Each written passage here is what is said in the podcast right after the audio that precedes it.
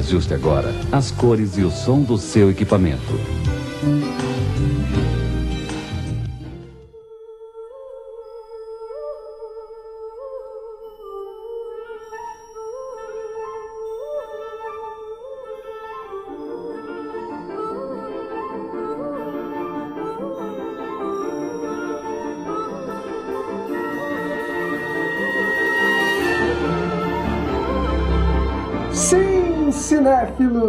Brasil e do mundo, está no ar mais um episódio do Meia Entrada Cast, o seu podcast de cinema para filme cabeçudo.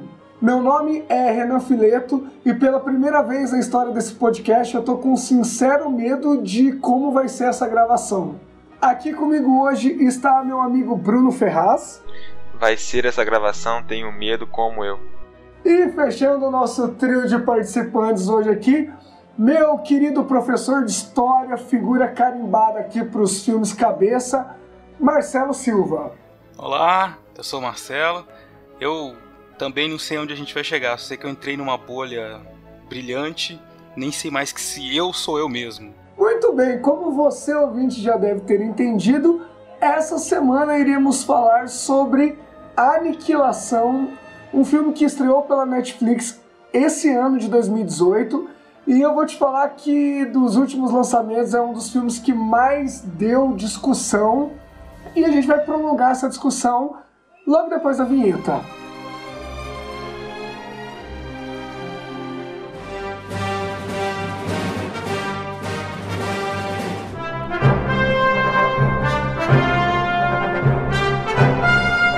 something strange in your neighborhood.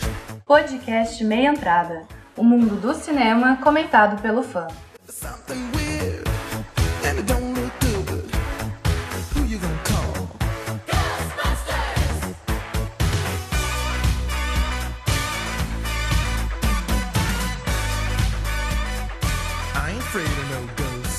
Ok, então seja bem-vindo de volta, querido ouvinte. Estamos reunidos novamente, mais uma quarta-feira, hein? E olha, a minha abertura não foi à toa, não, porque nessa quarta-feira, pela primeira vez, eu não faço ideia de onde essa gravação vai parar e que tipo de discussão vai surgir aqui. Por quê? Porque essa semana nós vamos falar de Aniquilação, como já dito na abertura, que é um filme assim controverso e esquisito para dizer o mínimo, assim, pelo menos na minha opinião, são dois adjetivos que eu daria para esse filme. Gente, só pra gente começar aqui, é importante dizer que Aniquilação é um filme que estreou pela Netflix, dirigido pelo Alex Garland, daqui a pouquinho a gente fala dele. Tem o livro também que baseou, né, que inspirou a história do filme. E eu vou dar uma sinopse só aqui, só pra gente não ficar totalmente no escuro, depois seja o que Deus quiser. Então assim, gente, no Aniquilação a gente vai encontrar a personagem da Natalie Portman, que ela é uma bióloga, né, ela é uma cientista, que já teve uma carreira no exército americano. Então ela, além de cientista, é uma pessoa que sabia pegar em armas, né, que já tinha uma carreira militar. Quando o filme começa? O filme começa quando a Natalie Portman, ela tá meio que querendo saber qual é o paradeiro do marido dela. O marido dela é feito no filme pelo Oscar Isaac. Você ouvinte que não tá lembrando, é o Paul Dameron do Star Wars. Ele é o protagonista do Ex Machina, ou pelo menos um co-protagonista ali. É o apocalipse. É o apocalipse. Nossa, que tristeza, exatamente. É o apocalipse do, do último filme do X-Men. Enfim, né? Enfim, por algum desses meios vocês lembram dele. E aí o marido da Natalie Portman volta e ele volta passado, né? Ele volta cozido. E aí a gente vai tendo flashbacks, o filme vai aos poucos contando pra gente que esse marido da Natalie Portman, da Lena no filme, ele foi para uma região chamada Área X, onde é, existiam alguns. Como eu vou explicar isso? Estavam tendo alguns. alguns. Meu Deus, efeitos, algumas manifestações. Esse foi muito louco, Jesus Cristo. Algumas manifestações muito loucas e, e- e é como se tivesse uma redoma meio artificial em volta de um farol E várias expedições do exército dos Estados Unidos foram mandadas para esse lugar e ninguém voltava. O único que voltou foi o marido da Natalie Portman, né, o Oscar Isaac.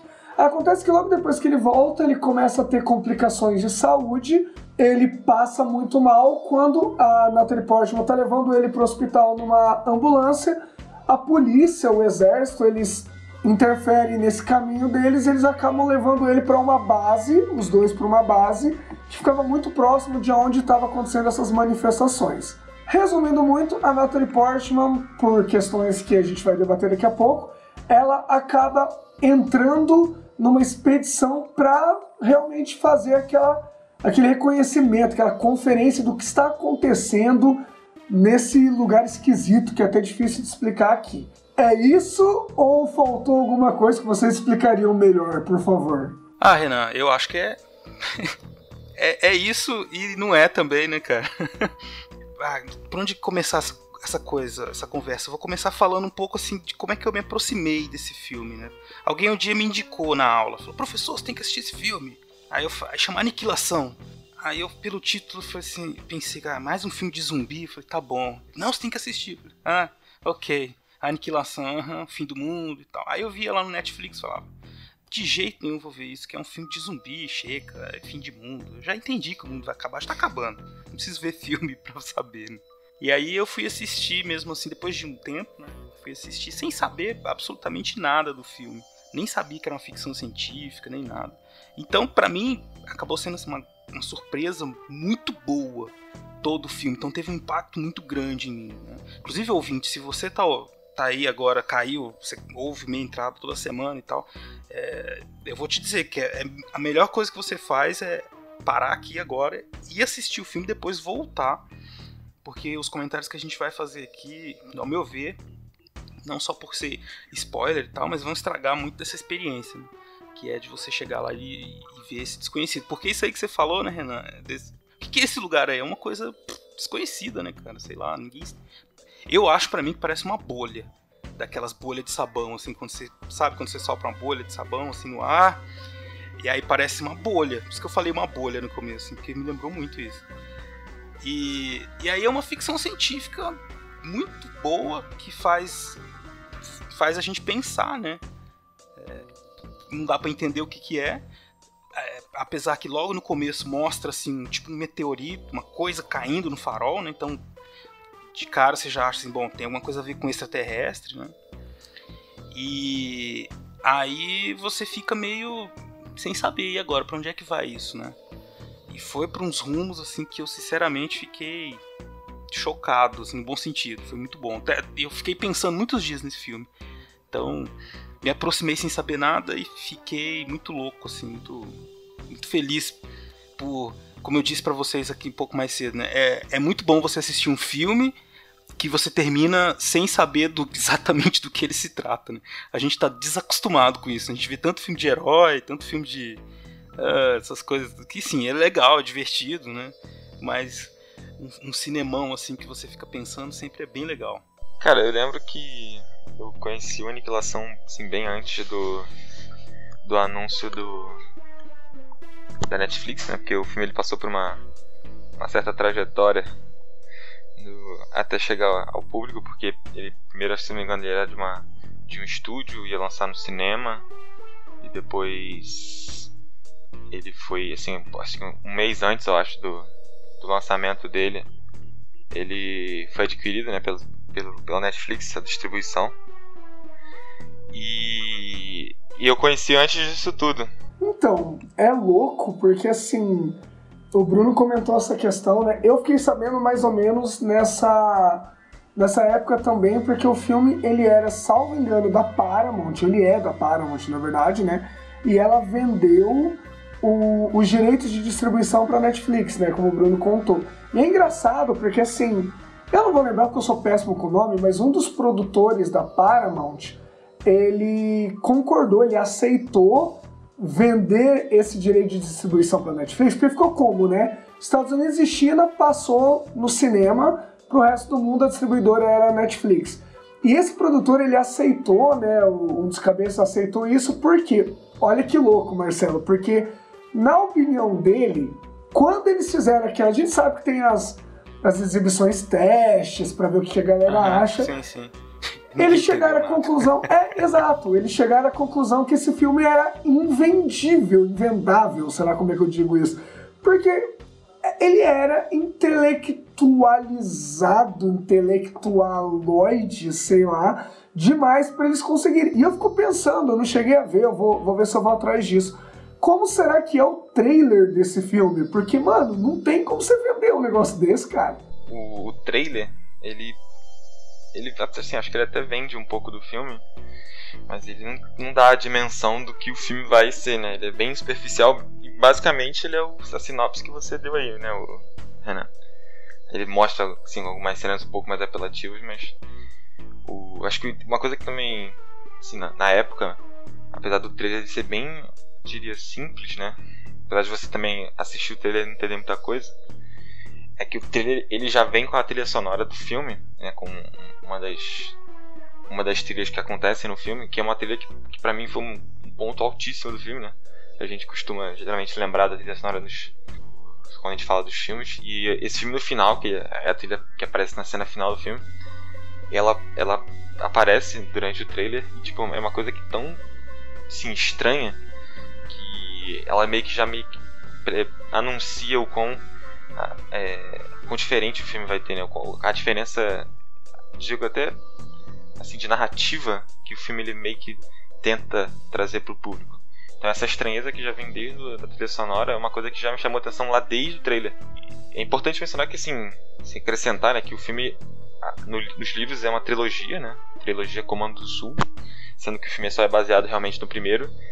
E pra quem já leu um pedaço do livro, é, diria até que o próprio Alex Garland também não entendeu o livro, tanto que ele fez uma coisa um pouquinho diferente do livro. Não, isso não é uma coisa ruim.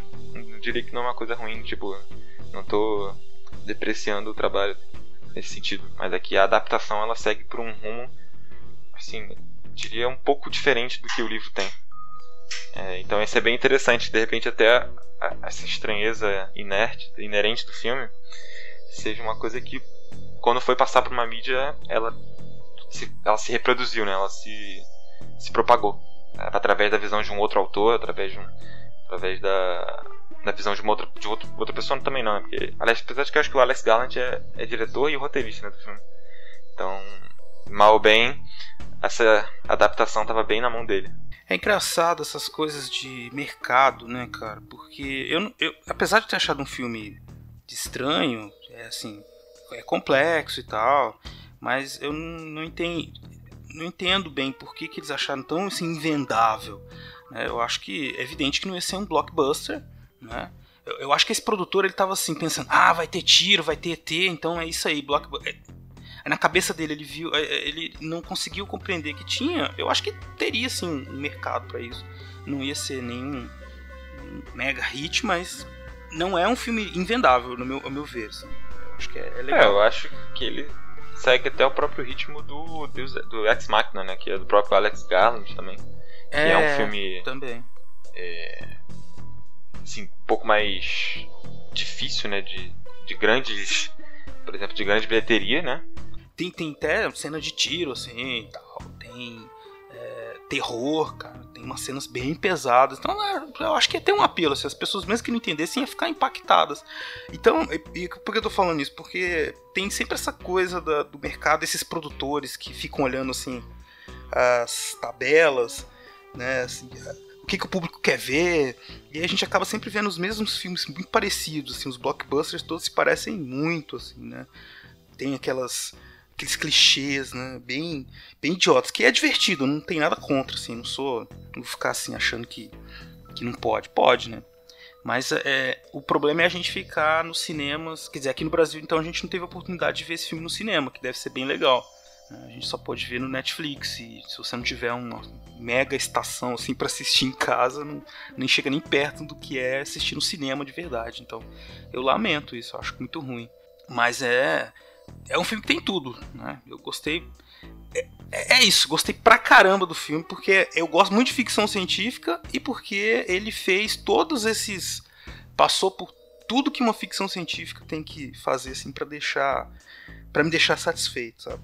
Mas eu entendo também que muita gente pode não gostar. Eu tava até vendo a nota do IMDB, é, a nota deles lá é 6.9, assim, uma coisa assim. Então é uma nota razoável, assim, então muita gente não deve gostar.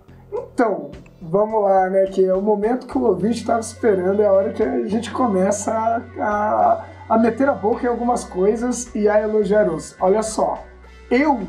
Como dizer isso? isso é, é, como tudo relacionado a esse filme é complicado, né? Mas vamos lá. Eu gosto desse filme. Vou colocar dessa forma. Eu gosto desse filme. Eu queria ter gostado um milhão de vezes mais. E eu vou explicar por quê. Porque assim, eu acho que esse filme, ele. O Marcelo falou um negócio no começo que eu fiquei pensando agora, até por isso que eu acho que tá, tá meio. Você acabou com a minha cabeça, Marcelo. tava, tava, tava tudo mais ou menos assim. Eu tava pensando sobre o filme, eu não, eu já tenho a minha tese. E aí o Marcelo veio com duas palavras e bagunçou. Mas assim, eu acho que realmente a gente está acostumado a entender as coisas de modo geral, ou pelo menos a ter hipóteses um pouco mais concretas. E eu faço meia culpa, assim, eu sou uma pessoa que normalmente eu quero entender a coisa, sabe? Eu quero que faça sentido. E, e eu acho que o meu, o meu problema, eu tenho um certo problema com esse filme em alguns sentidos, é o que? Eu ando numa pegada muito racional e eu não consigo levantar algumas hipóteses para entender esse filme. Eu acho que ele provoca a gente, eu acho que ele deixa a gente no escuro, o que é uma coisa que a arte ela pode fazer, ela deve fazer, né, em alguns casos, não todos, claro, mas é uma das funções possíveis também. Só que eu acho que esse filme ele te pega pela mão em alguns momentos, ele te leva para uma sala escura, ele fecha a porta e deixa lá, sabe? Isso é um negócio que é, faz, eu vou repetir de novo para eu não ser mal interpretado. Faz parte da arte. A arte está aí para incomodar também, para deixar você desconfortável. Escutem 500 mil outros episódios da minha entrada onde eu defendo esse tipo de coisa. Mas eu acho que o, o Aniquilação ele deixa muito solto pro meu gosto mus, musical, pro meu gosto cinematográfico é, que o Bruno falou de, de, de, trilha, eu tava pensando que a trilha é boa também. Mas assim, pro meu gosto cinematográfico, eu acho que ele deixou solto demais. Eu fui ver esse filme porque as pessoas estavam comparando ele com A Chegada, que é um dos filmes mais fodas que eu já vi. E o A Chegada, não falta pira no A Chegada, não falta piração. Só que eu acho que ele costura e ele não te deixa tão no escuro. Esse filme, eu acho que ele provoca um monte de coisa, e ele te deixa meio desamparado, assim, sabe? É, quer ver um exercício legal pra gente fazer? Por exemplo, para vocês, só pra brincar, eu sei que isso não resume a coisa e nem precisa mesmo, mas sobre o que, que é o filme? Aquela respirada funda, assim. Então, cara. Foda, né? Foda. Responde aí. Tem muitas coisas. Você quer responder primeiro, Bruno? assim eu vou pensando melhor. Pô, responder, responder, né? responder, acho que meio que implica que eu tenha uma resposta. Eu, eu, eu relacionei algumas coisas assim. Logo, quando ela não começa a falar sobre as células, e aí depois, essa coisa das células, me pegou. Primeiro, aquela, na primeira cena, a Natalie Portman está dando uma aula sobre as células, ela fala das células com câncer. Aí depois tem a questão das, do prisma, que é as células que se multiplicam e, enfim, tá sofrendo mutação. Então eu fiquei pensando nessa coisa das mutações, das transformações no nível celular, assim, e da, da destruição e da destruição do, de uma coisa, a construção de outra, essa coisa, essa, essa, essas mutações que acontecem, essas mudanças, assim, na vida, da morte, cara, é isso, nossa, é bem complicado isso. Acho que ele tem um grande, talvez o grande, a grande dificuldade dele e o grande essa grande aposta elas estão no mesmo no mesmo instrumento que o filme tem que é mostrar muita coisa estranha e não explicar isso né? você não tem aquele aquela coisa de tipo você, acontece uma coisa você tem ali o personagem investigando explicando aquilo traduzindo aquilo só que eu acho que isso fica assim já puxando um pouco da, de algumas críticas que eu tenho ao filme é que ele não é muito consistente nisso, eu diria. Porque, como o Marcelo falou, é, no começo, o filme ele passa ali um, o começo, uma parte inicial do, é, tentando falar um pouco sobre a questão das células. Eu acho até que em alguns momentos o, a, Natalie, a, a personagem Natalie, Natalie Portman ela meio que força um pouco uma explicação que você meio que quando você vê pela segunda vez não me parece tão natural dentro do, do ritmo do filme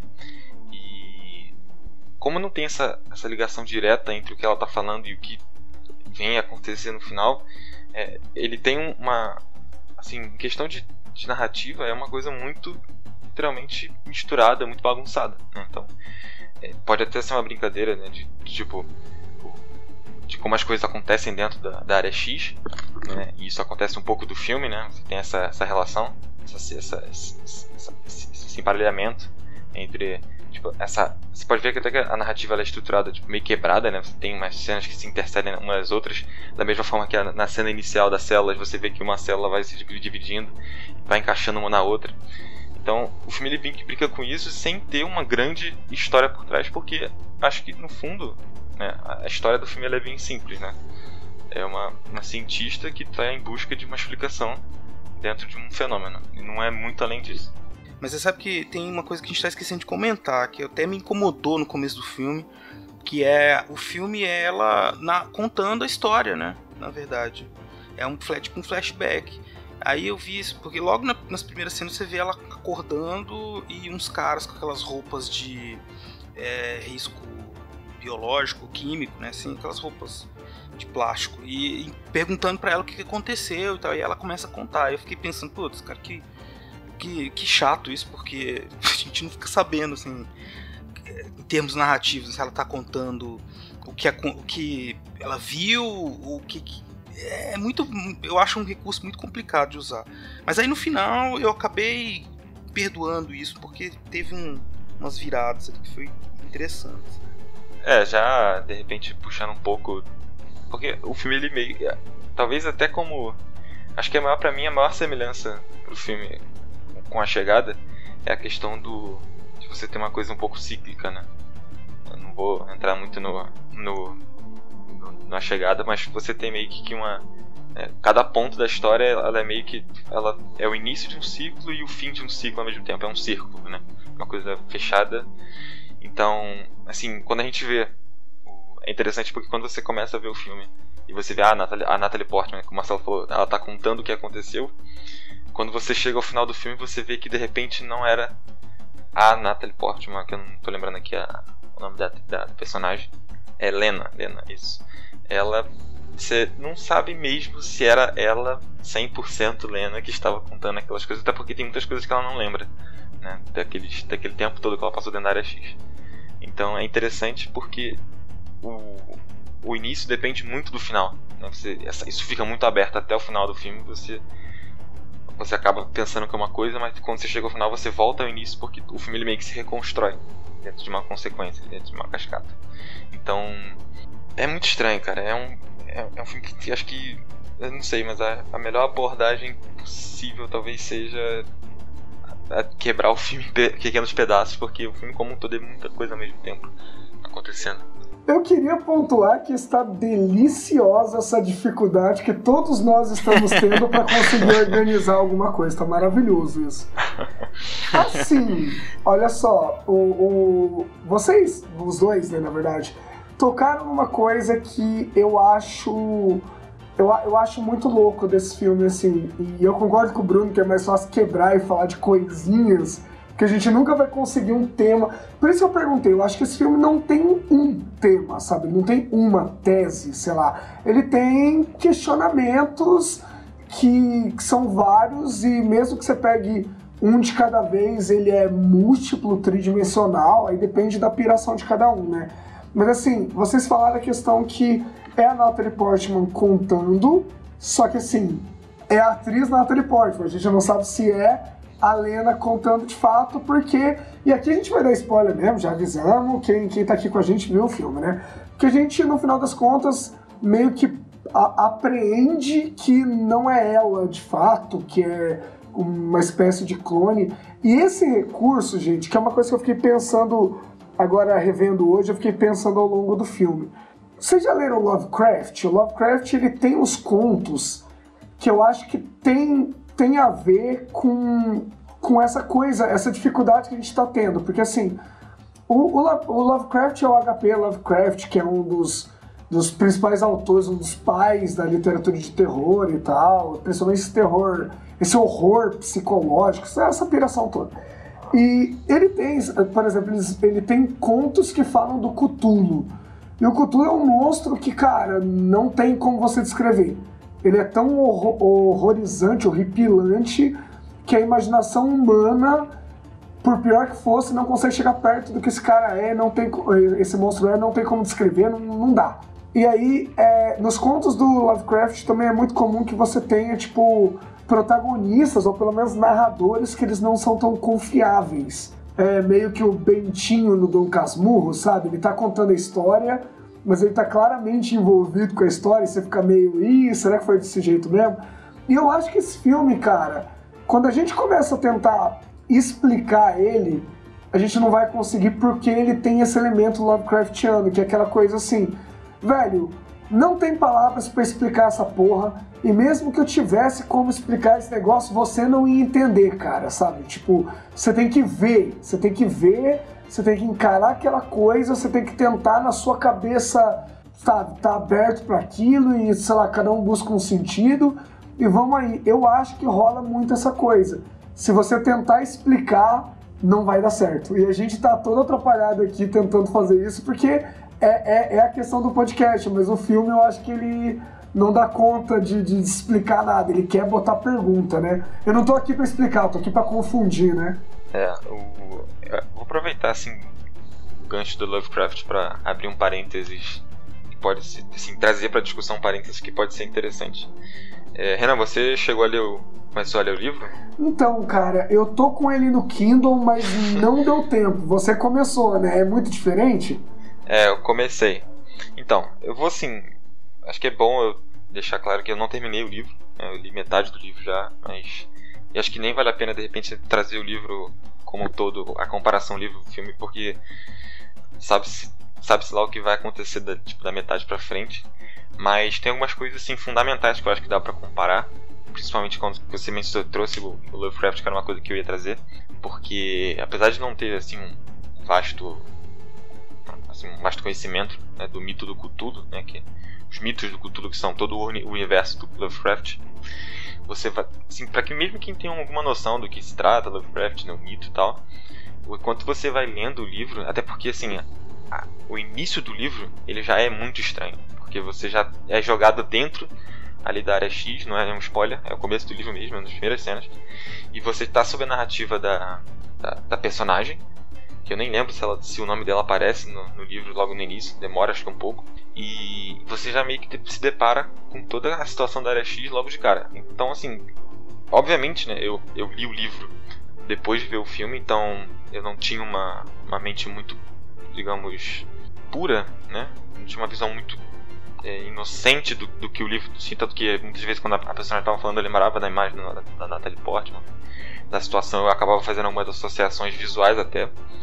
Mas o filme ele, ele começa a galgar para um lado que o livro não toma, assim, um, um- diria até num, num lado assim, numa vertente um pouco mais simples do que o livro, porque o livro logo de cara ele apresenta um elemento que é literalmente central a toda a narrativa, né, que é um, um- lugar, né, que o filme ele meio que só vai mostrando mais pro final. Mas ainda assim tem uma, tem uma certa diferença né, entre os dois ambientes. Mas o, o livro ele foca muito em tentar assim explicar sobre os olhos da personagem e sobre a mente dela, uma mente assim, um pouco mais científica, né, uma mente de uma bióloga que está olhando aquilo tudo. E aquilo tudo é muito estranho, tanto que muitas vezes você está compartilhando da estranheza da personagem, que é uma coisa que você no livro você vê através de algumas reações, né? É óbvio que é, quando eu falei no início do cast que assim não dá para não vou assim não é não é mérito ou desmérito do, do diretor não ter trazido algumas coisas do, do, do, do livro porque tem algumas coisas que são inerentes à mídia né? você trabalhar toda hora com o pensamento da personagem e tudo mais mas as descrições das, das situações o, do que acontece você está sempre muito em dúvida se aquilo que realmente aconteceu os tempos verbais que o, que o autor não lembro se o autor ou a autora do livro trazem, é, eles não te dão aquela certeza do relato preciso, né? É sempre um ia, alguma coisa, é, então deixa um pouco em dúvida. Isso é muito interessante no livro e no filme, mal ou bem, como você tem ali a impressão visual, óbvio que você pode, a gente pode chegar aqui e falar que aquilo ali tudo pode ser a lembrança da Jane, da, da, da Jane, é da Lena, né? Lena, Jane, não. da Lena. É, a gente sabe que a, a memória é, um, é um, um artefato de testemunho um pouco falho, então você pode até brincar com isso, né? De que aquela, aquilo ali pode ter sido acontecido de uma outra forma, mas fica um pouco além do filme. Mas acho que os dois, eles, eles trazem, evocam muito essa coisa da, do, do Lovecraft de você estar tá mostrando uma coisa que você não entende e você tenta uma explicação, você não consegue explicação, vem a frustração e você fica um pouco ali brincando com essa coisa da insanidade dos personagens. Então acho que acho que esse é o grande ponto do filme de trazer uma narrativa e distorcer ela a partir dessa dessa brincadeira com a sanidade. Tá explicado porque nós estamos assim, então. é, cara. Assim, pensando em tudo que vocês falaram, tem, tem mesmo essa, esses efeitos do livro estão me dando a impressão. Agora eu fiquei muito curioso, eu tô até com o livro aqui aberto aqui na loja para comprar, para pôr no Kindle também. É, porque eu tô achando que é isso, essa a ideia é essa mesmo, de fazer a gente entrar nesse clima, essas incertezas e esse vai e vem, esse jogo. Eu, cara, eu, é, e é, eu agora mais ainda eu entendo quanto é difícil é, realmente esse filme é, ter um apelo maior e as pessoas falarem o tema é esse, o tema é aquele. Né? É, é, arriscado, mas enfim. Uma, acho que uma, uma grande, sim, um grande ponto do filme que assim, acho que a maior parte das pessoas não chega nem a, assim, eu não vi nada sobre isso, que é a questão do próprio título do filme, do livro, né, que é a aniquilação. É uma coisa que, assim, nenhum ponto do filme é mencionada qualquer tipo de coisa relacionada. Então acho que é uma coisa que mal ou bem fica implícita, né? Para mim ficou implícita de uma, da primeira vez que eu li, da primeira vez que eu vi. E eu não sei, não sei qual foi a impressão eu de tenho vocês. Uma, eu tenho uma, uma ideia, um pouco assim, viajada, né? Mas. Aniquilação, porque. Vai, vou pegar pelo lado das personagens. Tem uma hora que ela fala, todas as Uhum. personagens, que são todas mulheres, isso é interessantíssimo também, depois eu vou comentar isso mais pra frente. Ah, elas têm um pouco dessa coisa de, de autodestruição, assim. Elas, então você tinha uma que era drogada, que, que tava em recuperação, outra que tinha tentado se matar, outra que o marido que traía o marido e aí ela queria meio que se redimir porque o marido tentou se matar por causa dela nessa missão e a outra que era a chefe lá que tinha câncer né? então eu não sei aí eu pensei muito nessa questão que então elas têm elas seriam uma elas simbolizariam essa essa coisa do da aniquilação do fim né? da destruição e e ao mesmo tempo que que é uma destruição que é uma, é uma mutação. Tudo tá em mutação no filme. Elas entram de um jeito, saem de outro.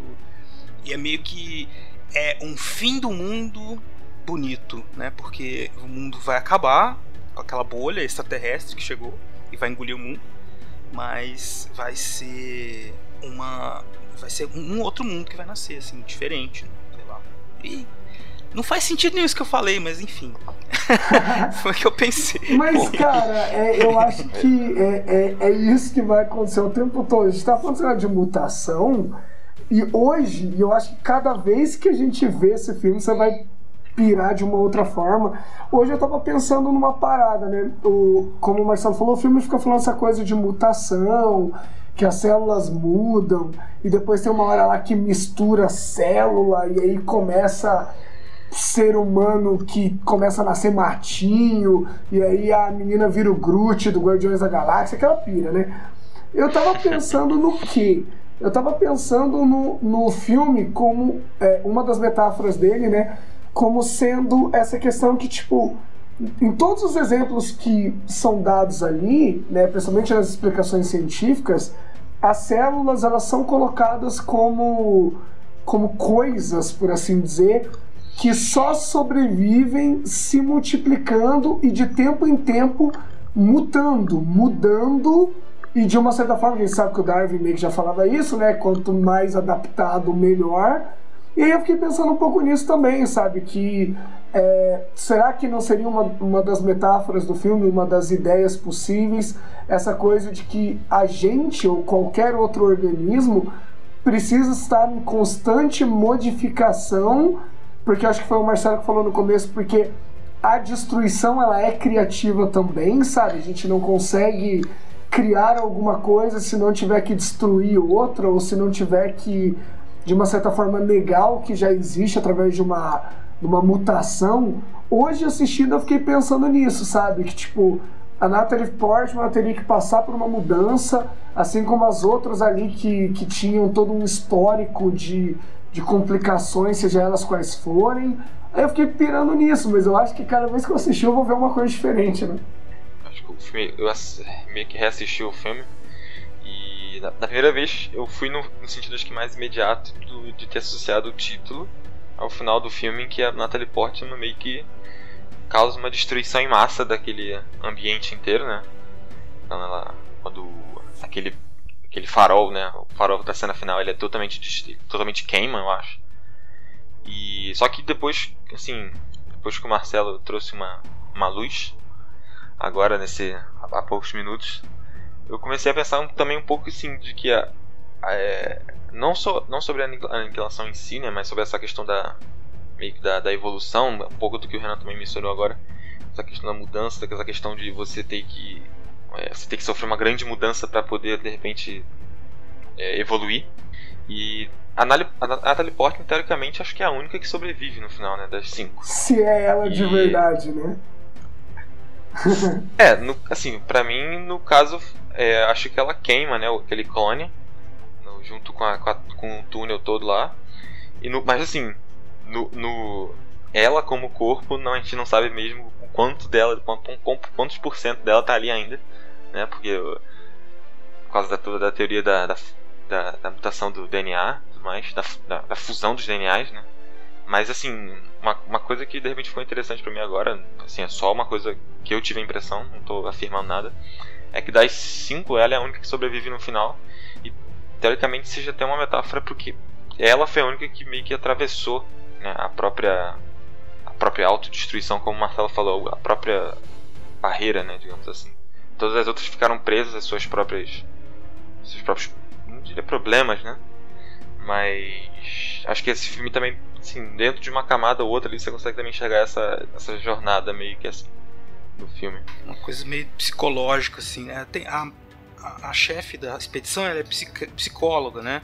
Ela faz umas falas, assim, dessa coisa da autodestruição. Tô lembrando agora que ela fala, é, todos, todos nós temos a tendência a autodestruir, a nos autodestruir em algum momento da vida.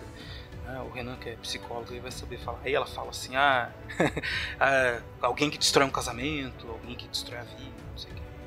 Eu acho que essas ligações, essa coisa de destruição, renovação, tá é, é por aí, assim, se fosse pra fazer essa ligação dos, desses vários pedacinhos aí do filme, essas, essas várias situações estranhas, tipo um cara com tripa de cobra, um urso que tem voz de humano, cara, que terror aquilo. Nossa, essa, cena, foi foda, essa cara, cena, essa cena foi foda. essa cena, eu lembro que eu tava, nossa, essa cena foi, Foi terror, cara, total. foi uma das melhores coisas, assim, foi uma das piores e melhores coisas ao mesmo tempo que eu já tinha visto há muito, Cara, eu caraca. fiquei assustadaço, cara. Nossa, foi foda. foi legal, por isso que é bom. Então acho que é isso aí. E é interessante porque o filme por si só, ele não é um, um filme de terror mesmo, né? Mas eu acho que como o estranho, ele é muito mais, ele é naturalmente assustador, o filme ele meio que se encarrega de se tornar um grande, assim, não vou dizer um grande filme de terror porque ele não, que- não se propõe a isso, mas ele consequentemente traz essa, esse, esse medo muito, muito naturalmente, sabe? Às vezes sem intenção ele traz, na- só de entregar uma coisa realmente estranha ele já entrega o medo por consequência. É, uma- é uma- um efeito muito interessante do filme. É, não responder, né? Isso que a gente tava falando, não colocar de forma clara qual é o tema, qual é a tese. Isso é uma coisa que por si só, e eu estou ainda pensando no que o Marcelo falou, isso é uma coisa que por si só deixa a gente desconfortável, né? Deixa a gente num, num lugar que não é gostoso de estar, que é o lugar de alguém que tá buscando uma solução que às vezes nem existe, né? Um fechamento que não existe. Eu acho que assim é, é um filme de ficção científica, porque ele, ele baseia muitas das explicações dele em conceitos que são científicos, apesar de que a minha biologia, a minha física ali, ela é bem porca, mas eu imagino que eles não iam colocar conceitos ali jogados se não tivesse um embasamento. Então, eu acho que é sim uma ficção científica que traz questionamentos e, e questões é, de, de cunho filosófico mesmo, como toda boa ficção, mas eu acho que existe uma pegada de horror, existe uma pegada de. de como eu vou classificar isso? De, de obra perturbadora, sabe? Assim, eu, eu, eu vendo esse filme, eu vou ver se consigo deixar claro. Eu, eu tava querendo ver se esse filme iria pro A Chegada, que é um filme que eu idolatro, ou ele iria pro Árvore da Vida. Não sei se você já viu esse filme, que é o filme do, do Malik. Eu não gostei. Então, é, eu acho que agora vai ficar claro, principalmente se o ouvinte, se o ouvinte viu esse filme, ele vai entender. Eu acho que o Árvore da Vida, ele tem uma pegada muito parecida em alguns sentidos com a Aniquilação, que é essa coisa de, mano, eu vou jogar um monte de questão aqui, eu acho que a Aniquilação ainda resolve isso melhor, mas eu vou jogar um monte de, de questão aqui e eu não vou dar. Eu não vou assim, eu não vou dar a menor menção de resolver o que eu tô perguntando, ou o que eu tô questionando, sabe? O Árvore da Vida, eu acho que na verdade ele, ele é uma mistura de. De, sei lá, tela de descanso do Windows Media Player com coisa recortada. É muito chato, cara. Não, é, é muita O- o- viagem. O, o Aniquilação, é, o é mais divertido. Tem, Sim, isso, tem, sim. tem cenas de terror e tal. Tem uma história, começo, meio e fim. Pode até não entender muita coisa, mas tem lá, né? Uma, história. O sentido a gente não pega, mas a gente sabe o que aconteceu. É bem melhor. É, mas em questão de mas eu entendi a sentido, sua comparação. Entendi, entendeu? você tem razão. Em questão de sentido, ele ficou mais pro Árvore da Ficou Vida no que meio, não né? explica isso do que pro, pro A Chegada que. Eu acho que o A Chegada existe. A gente pode, lógico, sempre interpretar porque é arte, né? Mas eu acho que o A Chegada ele tem uma tese um pouquinho mais bem definida e aí você meio que pira dentro daquele assunto ali. O Aniquilação, cara, é, ele pega você e joga você num furacão e aí se vira negão, sabe? Assim, vai depois, se vira com o que eu fiz com você ali que eu, que eu acabei o filme. Por exemplo, por exemplo, e aí? Era um ET, o ET ele, ele tinha um objetivo, por que, que ele estava imitando a Natalie Portman no final? Alguém tem uma luz em relação a isso? Ah, aí Você pegou a pior parte que eu não consigo. Vai lá, Bruno. É, tipo, eu acho que assim, é, assim, na minha impressão, né, pelo menos, eu vou ter que ir totalmente no livro, no filme, porque o livro eu não cheguei tanto, mas eu acho que for- acho que a, a pergunta se é um ET, né, remetendo a, a imagem do alienígena de uma coisa, uma forma consciente, eu acho que ela não, assim, pelo menos pra mim, ela não é válida nesse filme porque eu acho que existe uma, uma, uma questão de forma de vida ali, né? Na, em todo aquele ambiente do farol ali, né? Só que eu acho que ela meio que, pra mim, a, a base pra tentar entender aquilo foi o que o filme meio que não entregou, mas deixou dito ao longo do filme, que é essa questão de você ter a réplica, né? Ele, o filme ele insi- insistentemente fala da réplica, da, da, da união de dois de, de duas células, né? Da, da- da- junção de duas coisas. Ele vai, vai mexer. Você vê isso no urso, você vê isso na, na, na, na física que, que se transforma em uma, sei lá, um ser meio brute, né? Como o Renan falou, meio humano, meio árvore. E eu acho que ali naquele, naquele farol, assim, né, trazendo pro, pra primeira camada do filme, que é a mais objetiva, que eu acho que é essa questão de você estar ali tendo uma união de alguma coisa primitiva e que vai se moldando a partir de uma coisa próxima. né? Então ele vai meio que imitando a, a Natalie Portman no sentido de que ele vai tentando não de clonar, mas acho que copiar né, fisicamente o que a Natalie Portman como ser é. Só que, assim, essa camada ela é a mais próxima, né? Então é mais próxima da gente porque é mais objetiva. Mas, assim, eu sinto muito quando eu vejo filme que tem uma metráfora por ali por trás, mas eu não consigo enxergar ela. E isso que eu acho que é o mais. Essa é a agonia. Eu vou. Eu fiz uma. Depois que eu assisti o filme e tal, então eu fiz um. Fiquei pensando muito e passou uma semana, eu procurei algumas. al- Alguém que tivesse alguma ideia né, sobre isso. Agora vai, E eu então, vi Agora vai. Vou até me É, acomodar. não, aqui. não, mas não, mas não, não. Mas aí que tá a minha frustração. Cada um disse uma coisa, cara. Ninguém tem certeza de nada. Então isso é um pouco frustrante, né? Mas essa é, sobre esse ser aí, pra mim, assim, eu vou simplificar. assim, é um ET, ponto final. Que é aquela massa disforme que, que ela encontra lá naquela caverna. Cara, meu, quando ela entrou naquela, naquele buraco, sério, você chega. você entra num buraco assim, que parece tá vivo, é, enfim, mas tudo bem. Aí eu acho que é um ET, e esse ET, só que assim, ele não é nem bom nem mal, não tem nenhum objetivo, eu acho que ele é tipo isso, um- uma entidade que sai flutuando por aí, assim, tipo o Galactus, assim, né?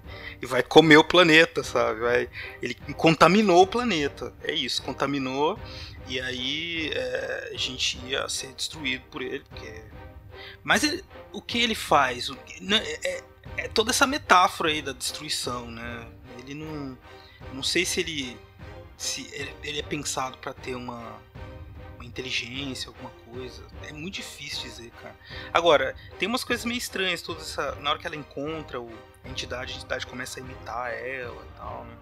É, eu, sinceramente, não tenho certeza qual das duas sobreviveu ali. É, depois eu fiquei revendo ali um pouco as cenas finais.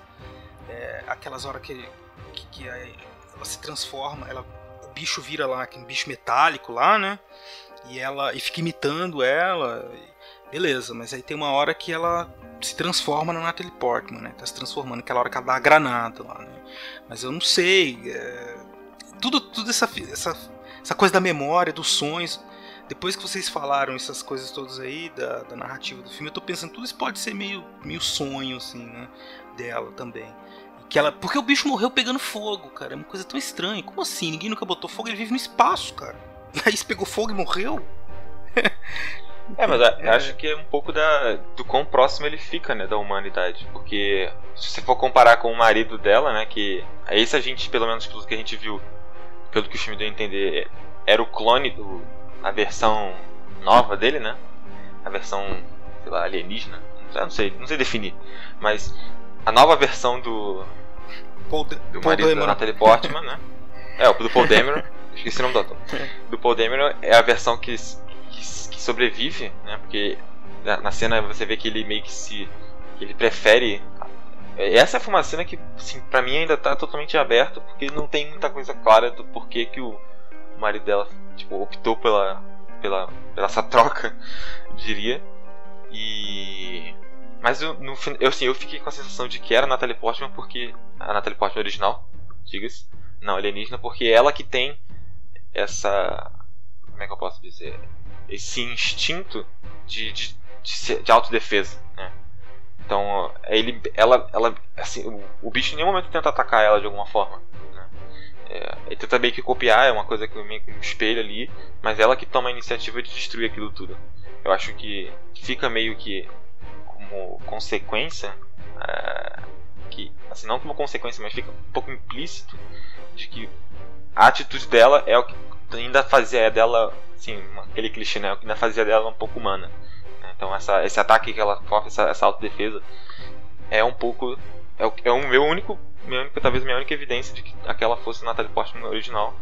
Que mal ou bem não é tão original por causa de toda essa, essa teoria de fusão, de transformação e mutação que ela, que ela evidentemente sofre ao longo daquele período, daqueles quatro meses que ela fica lá dentro. Então é um- é estranho, né?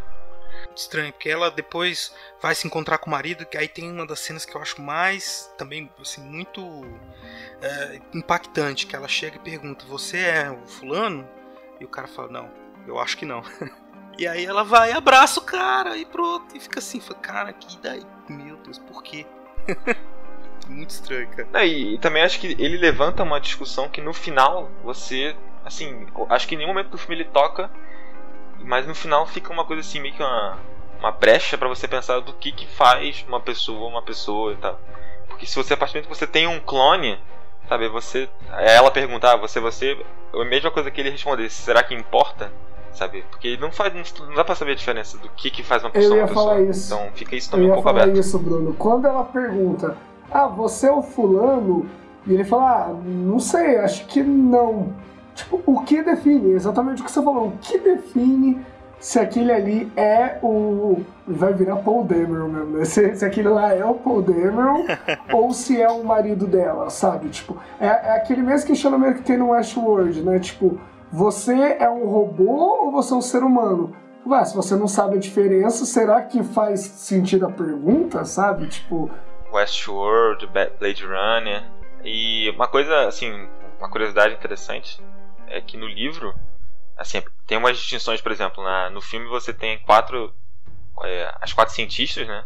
A psicóloga, a física, a geo, geo alguma coisa, Geóloga, né? e ela é uma geóloga, eu acho, e, e a paramédica, né? E a bióloga, no caso. E no livro, a única que acho que as únicas duas que se mantêm nessas profissões são a bióloga e a, e a psicóloga. E no filme, e no livro, até onde eu li, você nem sabe os nomes delas. To- todas as referências são a psicóloga, a acho que é antropóloga, a não sei o que. Então o filme ele nem te dá nomes assim como no, no filme dá. né? Ele não é, não personifica tanto isso, que causa uma estranheza até um pouco maior. E acho que talvez seja por isso que eu esteja tão confuso com os nomes ainda. Sabe, eu posso, eu posso colocar a questão aqui que não é só desse filme, mas é um negócio que às vezes me incomoda. Assim, eu tenho um medo foda em filme como, como esse Aniquilação. Eu vou, eu vou ser provocador aqui, mas entendo o que eu tô querendo dizer, por favor. Eu tenho um medo foda de eu não saber se o filme é espetacular ou se eu tô achando ele espetacular porque eu não entendi porra nenhuma, sabe? Tipo, eu. eu, eu- Qual- é- é- essa linha, entendeu? Essa linha, ela é muito tênue e eu vejo. E eu vejo às vezes na internet pessoas. é, tudo bem, cada um tem a sua percepção, mas assim, eu vejo casos e situações e filmes e tal que as pessoas falam assim: esse filme é uma obra-prima, é espetacular e tudo mais, tudo mais. Lógico que tem filme tipo Aniquilação que é meio difícil explicar, né? A gente tá aqui tentando, não tá conseguindo. Mas tem filme que não, tem filme que existe um roteiro claro ali e tal. E aí a pessoa chega e fala: esse filme é espetacular, e você fala assim: ah, é, por quê? E a pessoa não sabe explicar. Geralmente, quando cai nessas questões, eu fico me perguntando: será que esse filme é espetacular? Ou estamos diante de um filme, aqueles filme meio extremamente autoral, meio meio pretencioso que o cara fez pra ele mesmo e pra mãe dele que ninguém vai entender. E aí o, o cara é o filme aparece uma, o filme parece como uma coisa genial, só que na verdade é uma coisa sem sentido nenhum, sabe? Eu vou dar até um exemplo claro aqui, eu preciso rever, porque eu vi faz muito tempo. Mas sabe aquele filme brasileiro Cheiro do Ralo, que é com o Celton Mello? Sei. Eu acho ele um filme divertido, de uma certa forma. Mas pra mim ele não faz uma porra de um sentido, sabe? E aí direto eu vejo as pessoas falando: não, esse filme é genial. Velho, o Celton Mello se apaixona por uma bunda, sabe? Tipo.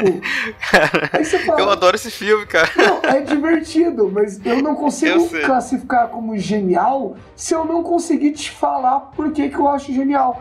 Eu tenho medo de filmes como Aniquilação, vou botar todo mundo no mesmo saco, tá? Aniquilação, O Árvore da Vida, o. sei lá, esses filmes muito malucos. Eu tenho medo do filme não ser Mãe. genial. E na verdade, Mãe, exatamente. Mas o Mãe eu gosto, assim, o Mãe des- dentro desses filmes é o, é o que eu mais gosto. Eu tenho medo deles não serem genial, deles serem totalmente sem sentido e porque eu não entendi eu achar que é genial. Faz sentido esse questionamento? Vocês já pensaram nisso? Faz, faz sentido. Mas eu acho, eu diria que acho que o filme não, acho que assim, eu diria que não é, o filme não precisa ser genial. O filme precisa ser o filme. É porque eu acho que uma assim, fez- a gente tava discutindo isso acho que no outro podcast aí. Essa questão às vezes da necessidade do filme ser a melhor obra-prima que já foi feita, essas coisas assim. Eu acho que é, eu acho que às vezes a gente se pega nesses, esses hiperlativos, né? É, eu acho que não tem por que ficar pensando se é uma coisa ou não. Mas acho que nesse caso do do Aniquilação, o filme, é, o Renan, eu sei que assistiu pela segunda vez, né? Aham. Eu não sei o Marcelo se ele reassistiu o filme. Não, eu vi só uns pedaços de novo.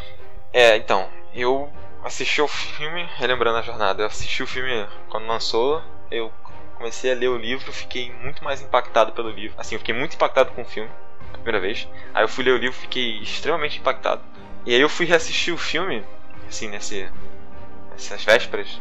E cara, eu achei o filme um pouco menos impactante do que eu talvez tenha achado da primeira vez. Por causa de um, de um motivo bem simples. Às vezes o filme ele tenta é, resgatar, ele tenta estender a mão para aquela pessoa que não tá entendendo nada. Sim, sim. Eu falei no começo do filme, é, tem umas cenas que assim, não parece. A, a cena inicial acho que ela é muito boa, né? Da, da, da, da- Lena explicando, a- fazendo toda ali uma explicação em cima das células, uma coisa assim, até uma boa, uma boa introdução ao filme. Mas, por exemplo, tem uma cena que ela tá lá com o, o, o Paul Dameron, eles estão numa conversa e ela começa, do nada, ela brota com uma, uma explicação de um, de um fenômeno das células, que a célula fica imortal, e você fica, cara, Eu senti isso também. é muito. É- um pouco pretencioso. ela- você- Quando você reassiste, você sente uma certa pretensão ali naquela coisa que foge um pouco da naturalidade que o filme. Acho que é, é- é a base do estranhamento é você sentir aquela estranheza tão natural. Então acho que isso quebra um pouco, sabe? Às vezes você tá ali numa, na discussão, às vezes, das, das, das cientistas, você vê que elas não são. não agem tão naturalmente e isso fica um pouco estranho. Acho que isso quebra um pouco o misticismo do filme. Então acho que o filme, quando eu fui reassistir, ele perdeu um pouco isso pra mim. Entendi. Eu gostei, cara, que, do tudo que vocês falaram aí, que também me ajudou a pensar. Eu acho que o Bruno disse um negócio que é fundamental. O filme realmente, no filme não precisa ser genial. Eu acho que o filme tem que ter. Só o fato de a gente estar aqui conversando há mais de uma hora sobre o filme já é uma coisa muito bacana, né? Quer dizer, não é todo filme que faz isso. Então, é, isso é um, um mérito. E o que que me faz gostar do filme, por exemplo, mais do que a Árvore da Vida? Essa coisa, palavra que vocês usaram, esse adjetivo que vocês usaram mais de uma vez aí, que é a coisa do, do ser pretencioso. né? Eu não gosto, acho que ninguém gosta de filme que fica jogando na sua cara assim, ah, você não entendeu, uh, como eu sou inteligente, ah, você tem que ser muito inteligente pra entender. É a velha história do, do rei nu, né? Então, quer dizer, aí todo mundo fica querendo dizer que, que o rei tá com uma roupa maravilhosa e o rei tá nu. Mas enfim, aí ah, eu acho que essa coisa pretensiosa, ela realmente atrapalha muito os filmes. Mas é muito subjetivo, né? A maneira como você vai receber, se você vai achar pretencioso ou não. Mas esse, esse medo do Renan, é, que você, quer dizer, eu não entendi. Se, se eu não entendi, é, mas ele trouxe, me fez pensar do porquê que eu não entendi, eu acho que é melhor do que eu não entender e nem ligar. Se eu não entender nem ligar, é ruim o filme. O Árvore da Vida eu não entendi e não liguei, porque eu achei isso pretencioso. Achei que o cara tava querendo, tipo, chamar o mundo inteiro de burro, fez o filme pra mãe dele e pra ele. A mãe dele também não gostou, né? É, falou assim que é, que é ruim, filho, você Botou de devia ter feito alguma coisa na vida, botou de castigo. Mas eu não achei o filme pretencioso, eu achei que, no caso da aniquilação, então a- as personagens, é, e elas, eu senti que elas eram, eu, eu me importei um pouco com elas, elas tinham tipo um antecedente, assim, que, que fez eu gostar um pouco delas, assim. É, e também eu acho que é um, é um filme que variou no ritmo pra mim, assim. Então não foi, não era um, um filme que ficou sempre. Tinha uns momentos de suspense, uns momentos que do papo científico que sempre você fica na dúvida se faz sentido ou não, porque a gente não é, né, da área, mas que chama atenção, porque tem, né, uma explicação, tem é é instigador, é isso. Então achei mais instigante do que pretencioso. Por isso que não sei se eu diria que é genial, mas eu gostei muito, é- porque justamente é um filme que é difícil, não é sempre que a gente assiste um filme assim. Não quer dizer que tem uma explicação. Uhum. É, eu acho que assim, é, apesar de ter alguns momentos em que esses casos, esses momentos que eu não, não vou afirmar que é ou não é, mas tipo assim, ele parece que dá realmente a sensação de que ele precisa dar uma, uma aliviada no tom do filme pra poder ficar um pouco mais assim, menos estranho, do, máximo que ele já tá, já tá estranho, tenta se reduzir um pouco isso. Acho que só nesses momentos que o filme ele tem essa coisa um pouco mais de pretensão mesmo, de de repente fazer usar como referência uma, um, um fenômeno científico e tal, essas coisas assim. Mas acho que o filme como um todo ele não é pretencioso. Eu acho que por isso que na época eu gostei muito do filme. Assim, óbvio que quando você revê, você vê algumas umas coisas que são um pouco mais elaboradas, assim, são mais propositais e tal. Quando você vê pela primeira vez, você tá na, no, no fluxo da surpresa, né? Da, da descoberta, do, da, abre aspas, descoberta do mistério. Mas eu acho que o filme ele, ele é uma, assim, vale lembrar que ele é uma adaptação de, um, de uma obra literária e ele tem muito da visão do, do diretor imbuída, né? Então você tem alguma coisa ali, assim, uma, uma- ele não é totalmente imparcial, né? Do, do que está acontecendo e tal.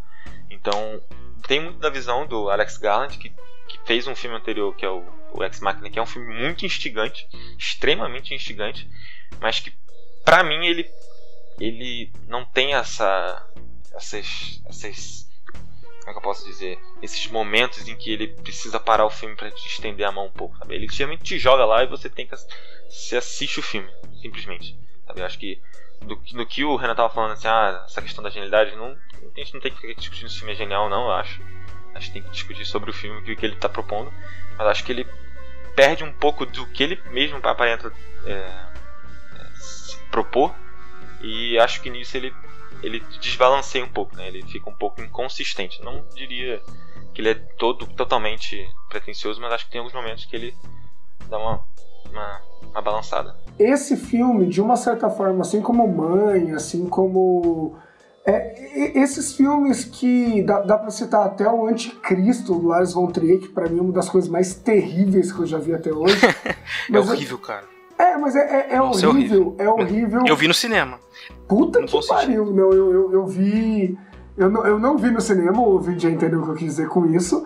E eu imagino que eu ver no cinema eu, eu ia estar traumatizado até hoje, porque assim, poucos filmes da minha vida eu falei que eu nunca mais reassistiria, e esse é um deles, cara. Como destruiu minha cabeça. Uma galera saiu do cinema no meio, assim, cara. Mas é. As pessoas velho. saíram, saíram no meio, assim. Na hora que o cara enfia o halteres, assim, na perna. Ele, pá, assim.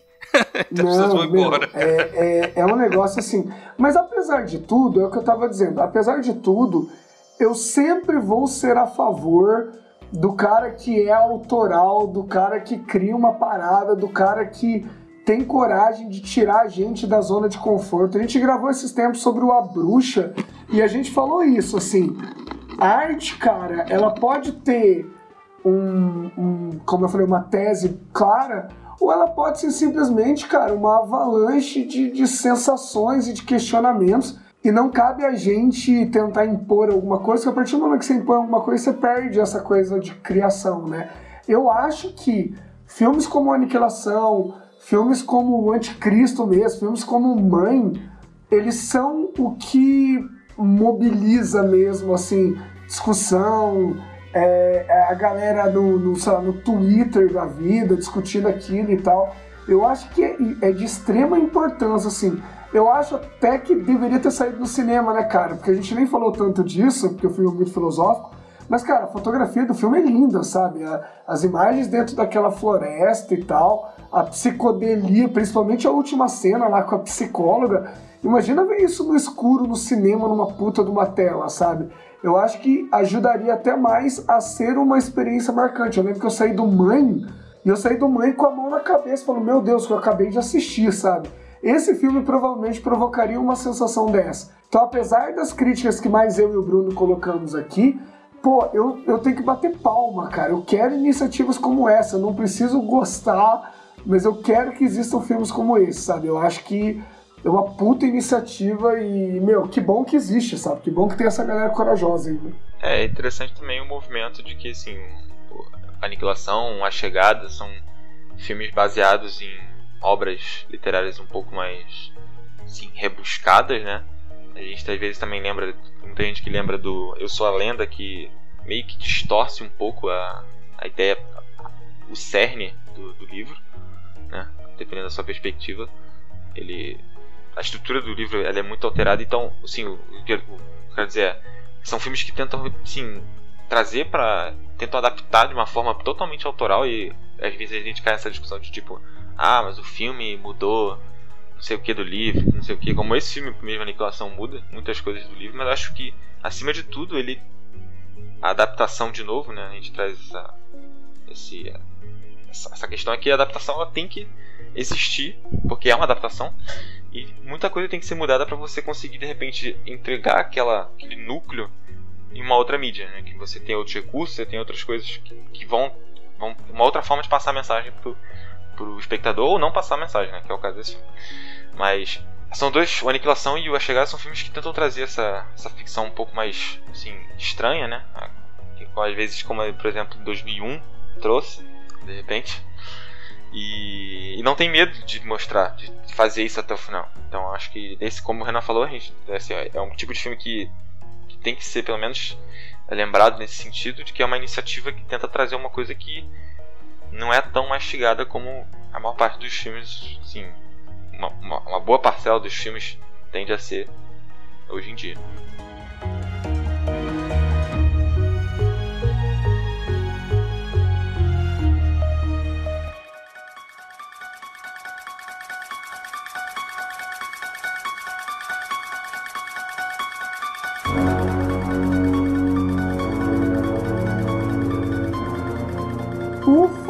Então é isso, né? Depois de suar muita camisa, valorizem esse episódio, ouvintes. Pelo amor de Deus, a dificuldade para falar desse filme é um negócio que, no mínimo, merece cinco estrelinhas lá na iTunes. Então vocês têm essa obrigação, hein? Por favor.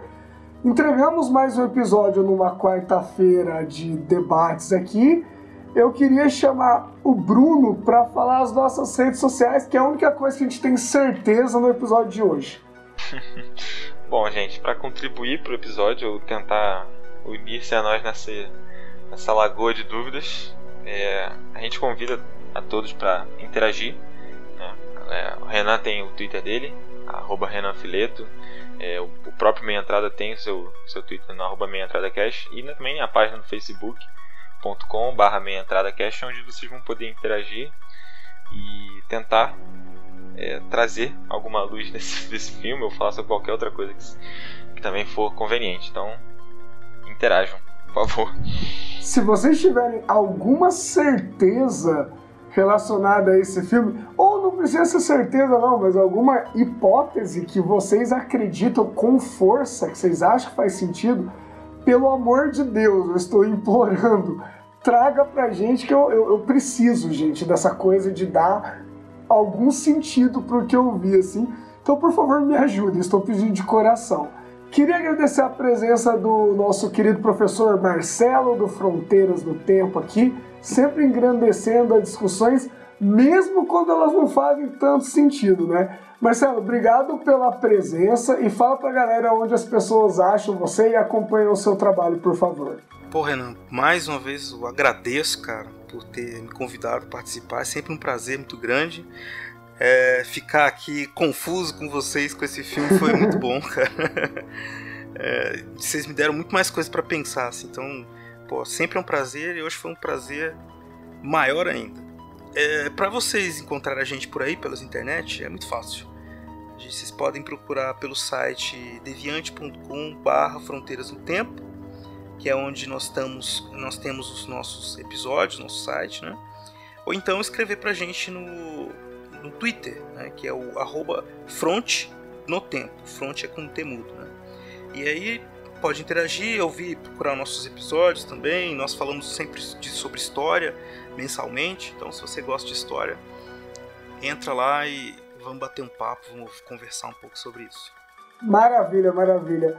Como tudo relacionado a esse filme, é lógico que nós tivemos uma imensa dificuldade para escolher a música de encerramento. Depois de um debate aqui caloroso, a gente definiu, ouvinte, que para fechar esse episódio a gente vai ter Beatles, uma música muito conhecida chamada Help, porque, primeiro, a gente precisa de ajuda, né, depois de debater esse filme. Segundo, que tem uma cena do filme que remete né, a essa música também. Então é isso aí. Para finalizar, escutaremos essa música clássica dos Beatles e tomara que alguém nos ajude. Obrigado por estar conosco até agora. A gente se vê na semana que vem e um abraço para vocês. Valeu. Abraço. not just anybody. Help. You know I need someone. Help. When I was younger, so much younger than today, I never, need. I never needed anybody's help in any way. Now, but now these days are gone, I'm not so self-assured. Now I find I've changed my mind and opened up the doors.